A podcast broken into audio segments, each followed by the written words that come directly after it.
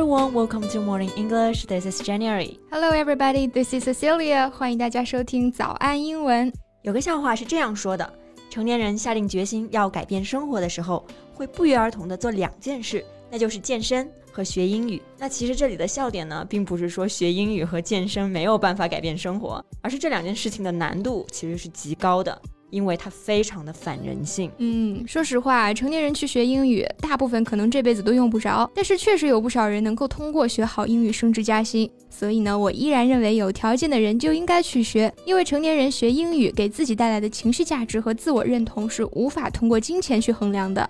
我在抖音经常会刷到一位会说英语的出租车司机，还有一位会说英语的摆摊大叔，他们的收入不一定比自己的同行高。我相信他们的日子一定比其他的老师傅要丰富有趣的多。这就是成年人学习的收获，是一种打破现实局限性的尝试，是对于枯燥生活的宣战，是一个被社会工作家庭折磨的灵魂发起的最后反攻。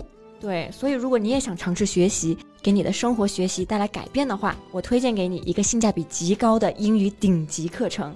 早安英文会员课程，这次咱们六幺八活动在零点已经正式结束了。今天早上我们持续都有收到没有抢到名额的私信，不用担心，我们还有最后一天返场活动，跌破一折，六百八十八元学两年。本次六幺八活动后呢，我们就会恢复到原价两千九百八十元一年。还有买一年送一年，买两年送三年的超值特惠，每天不到一块钱学两年，而且还送二零二三年海量主题直播课，听力、词汇、外刊、美剧、写作、口语课全部都有。只要你愿意学，我们会从听说读写这四个维度，让你重新认识英语这门学科。我强烈建议零基础到四六级的所有英语学习者都学习一下。嗯，真的只有最后一天了，大家别错过啦！微信搜索“早安英文”公众号，回复六幺八抢最后五十个返场名额吧！我相信听到这期节目的人，应该有一颗不安于现状的内心，加油！哎，Jane，等疫情稳定，恢复出国自由行了，你最想去哪里玩呀？Well, I've always wanted to visit Turkey. 我还挺想去土耳其坐热气球的。It must be really romantic. Yeah, indeed. 不过呢，我要提醒你啊，去之前可得把人家的国名说对了。土耳其现在可不叫 Turkey 了。哦，对，我想起来了，前几天看新闻说土耳其改名字了，对不对？Yeah, it changed its name from Turkey to Turkey. 这个 Turkey 其实就是土耳其语里面的土耳其的叫法，感觉发音上差别也不是特别大，主要就是尾音多加了一个耶这个音，对吧？So why do they want to change the spelling？嗯，为什么要改呢？接下来的节目就来告诉大家。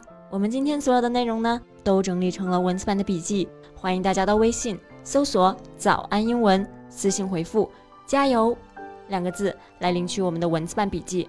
Well, the change in the spelling was adopted as part of the steps aimed at increasing the country's prestige in the international arena. You know, the original name Turkey can mean something else. 是的，在英语中，Turkey 除了可以表示土耳其，还可以用来表示火鸡。火鸡也就算了，Turkey 在剑桥词典中还有一个意思是严重失败的东西，或者说愚蠢的人。 嗯，这个意思就比较负面了啊。Which reminds me of some classmates we had when we were kids。小时候，但凡是名字有点什么谐音啊、歧义的同学啊，那肯定是要被同学拿来开玩笑的。Yeah. So it's totally understandable that Turkey decided that's enough. Enough jokes. Yeah, time to make some changes. 那其实 Turkey 这个单词除了含义非常的丰富啊，在日常生活中它的使用频率也非常之高。比如说，我们经常会用到这个短语。 Talk turkey，哎，Talk turkey，大家不要把它理解为跟火鸡对话哈，它真正的意思呢，其实是严肃坦率的谈某件事，也就是中文里面的打开天窗说亮话，或者是开门见山。嗯，也有点有话直说的意思。比如说，你有个成天游手好闲的朋友，你想去劝劝他，You can say, Okay, let's talk turkey. You're broke and you don't have work. What are you going to do? 嗯，或者是啊，你有很重要的事情要跟对方谈。但是呢，对方却一直在那里东拉西扯的，你就可以说 I'm not here to waste time, so talk turkey or I'll go. Right，有话直说，不然我就走了。Okay, another expression about turkey is cold turkey. Cold turkey，那不就是冷火鸡吗？他是说凉拌火鸡呢，还是放隔夜的冷火鸡？都不是啊，它本意是指有毒瘾的人突然戒毒时的痛苦。现在我们经常用 go cold turkey 来表示突然戒掉某件事情。So we can say I quit smoking cold turkey，就是说我快刀斩乱麻一样的戒了烟。Yeah, but usually for heavy smokers, going cold turkey is really difficult. Right. 那像我们刚刚讲到的这两个短语呢，虽然都出现了 turkey，但是都是取的它火鸡的这个意思，跟土耳其这个国家没有什么关系啊。但是呢，还有一些短语确实就是跟国家相关的，比如说呢，比如说 Italian hand，Italian hand，意大利的手。啊，我知道了。众所周知啊，意大利人说话的时候不做手势是说不出话的。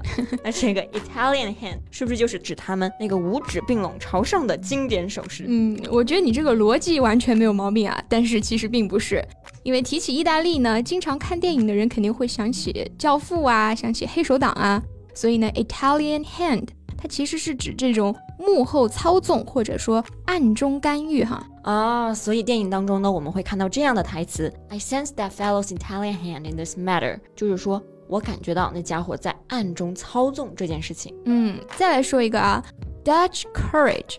Dutch courage 字面意思是荷兰式的勇气，哎，感觉不是什么好词，应该是 匹夫之勇这样的意思吧？嗯，非常接近了啊。他说的其实是。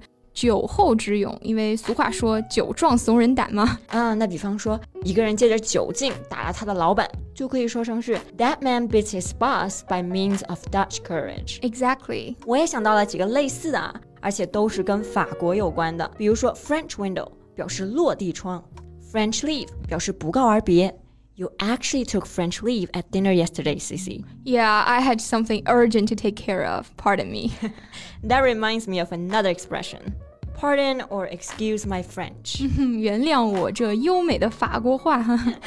那其实这里的 French 不是真的法语啊，它指的呢是脏话、粗鲁的话。所以你激动的时候不小心出口骂人了，就可以加一句 Excuse my French 来表示歉意。OK，enough expression for today。今天讲了很多跟 Turkey 还有国家相关的短语哈，大家都积累起来。那节目最后呢，再次提醒一下大家，我们还有最后一天的返场活动。跌破一折六百八十八元学两年，本次六幺八活动之后呢，我们就会恢复原价两千九百八十元一年，真的只有最后一天了，大家千万别错过了。微信搜索“早安英文”公众号，回复六幺八三个数字，抢最后五十个返场名额吧。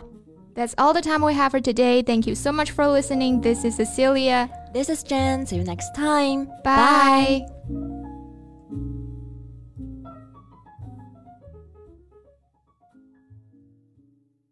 This podcast is from Morning English. 学口语就来早安英文。